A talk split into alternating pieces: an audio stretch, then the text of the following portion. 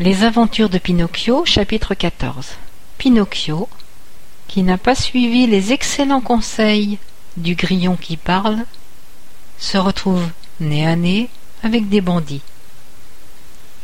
La marionnette reprit sa route en bougonnant. Nous autres, les enfants, n'avons vraiment pas de chance. Tout le monde nous donne des leçons ou nous réprimande. À les entendre, ils se prennent tous pour nos papas ou nos maîtres d'école, tous, même un simple grillon. Parce que je n'ai pas voulu suivre les conseils de cet ennuyeux grillon qui parle, le voilà qui me prédit plein d'ennuis. D'après lui, je risquerais de rencontrer des bandits. Encore heureux que je n'y crois pas. D'ailleurs, je n'y ai jamais cru. Pour moi, les bandits ont été inventés exprès par les papas pour faire peur aux enfants qui veulent sortir la nuit. Et même si j'en croisais sur cette route, est-ce que je me laisserais intimider? Jamais de la vie. Je leur dirais bien en face C'est à quel sujet, messieurs les bandits? Ah, mais ils s'apercevraient qu'on ne plaisante pas avec moi. Ils continueraient leur chemin et basta. Des paroles bien senties, et ces bandits, moi, je les vois détalant comme le vent. D'ailleurs, s'ils n'étaient pas suffisamment éduqués pour s'en aller, c'est moi qui partirais pour avoir la paix. Pinocchio n'eut pas le temps d'achever son raisonnement, car il venait d'entendre le bruissement d'une feuille derrière lui. Il se retourna.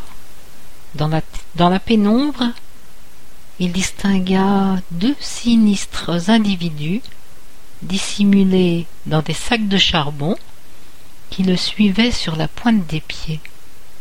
On aurait dit deux fantômes. Ce sont les bandits, se dit-il. Et comme il ne savait pas où cacher ses pièces d'or, il les fourra dans sa bouche et les glissa sous sa langue.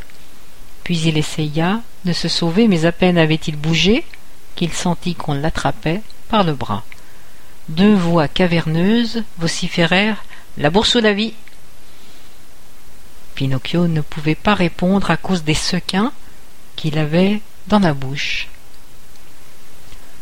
Il multiplia contorsions et mimiques pour expliquer à ces deux encagoulés dont on ne voyait que les yeux à travers des trous faits dans les sacs, qu'il n'était qu'une pauvre marionnette, n'ayant pas la moindre piécette, même fausse, sur lui. Ça suffit, arrête ton baratin et montre ton argent, crièrent en chœur les deux brigands. Pinocchio, d'un signe de tête, accompagné d'un mouvement des mains, leur signifia qu'il n'en avait pas. Sors-le, sinon tu es mort, menaça le plus grand. Mort répéta l'autre. Et après on tuera aussi ton père. Aussi ton père. Non, non, non, pas mon pauvre papa. hurla Pinocchio, désespéré. Mais en disant cela, les pièces s'entrechoquèrent dans sa bouche. Ah, chenapan, ton argent, tu l'as donc caché sous ta langue? Crache ces pièces tout de suite. Pinocchio resta de marbre. Tu fais le sourd maintenant? Attends un peu, qu'on te les fasse cracher, nous. Le premier le saisit par le nez, et le second lui prit le menton. Puis ils se mirent à tirer de toute leur force pour l'obliger à ouvrir la bouche. Ils n'y parvinrent pas. La bouche de la marionnette paraissait clouée. Le plus petit des brigands sortit alors un grand couteau qu'il essaya d'utiliser à la fois comme burin et levier en l'enfonçant entre les lèvres de Pinocchio.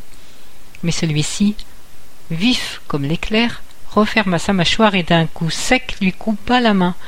Quand il la recracha, il fut très étonné de constater que c'était une patte de chat. Encouragé par cette première victoire, il parvint à se sortir des griffes de ses agresseurs et sautant par-dessus la haie bordant la route, s'échappa à travers les champs. Les deux bandits le suivirent comme deux chiens poursuivant un lièvre. Même celui qui avait perdu une patte à se demander comment il pouvait faire. Après quinze kilomètres, de cette course-poursuite, Pinocchio n'en pouvait plus. Se voyant perdu, il s'agrippa au tronc d'un immense pin et grimpa jusqu'au sommet de l'arbre. Les autres essayèrent à leur tour, mais à mi-chemin ils glissèrent et retombèrent en s'écorchant les mains et les pieds. Ils ne s'avouèrent pas vaincus pour autant. Ayant ramassé du bois bien sec, ils le déposèrent au pied de l'arbre et y mirent le feu. Immédiatement le pain s'embrasa comme une torche dont la flamme est attisée par le vent. Constatant que les flammes montaient de plus en plus haut, et ne voulant pas finir en pigeon rôti, Pinocchio sauta majestueusement de l'arbre et recommença à courir à travers champs et vignes, avec toujours derrière lui les deux bandits, manifestement infatigables. L'aube commençait à luire et il courait encore. Soudain, un fossé large et très profond barra la route de Pinocchio, un fossé au fond duquel coulait une eau sale, couleur café au lait. Que faire? Un, deux, trois. Prenant son élan, la marionnette effectua un bond gigantesque et se retrouva sur l'autre rive. Les brigands voulurent sauter à leur tour, mais ils avaient mal calculé leur coup, et patatras, ils se retrouvèrent dans le fossé. Pinocchio, entendant le plouf de leur chute dans l'eau, éclata de rire tout en continuant à courir. Bon ben, messieurs les assassins Il les crut bel et bien noyés, mais quand il regarda de nouveau derrière lui, il les vit tous les deux. Ils avaient repris la poursuite dans leur sac à charbon qui dégoulinait.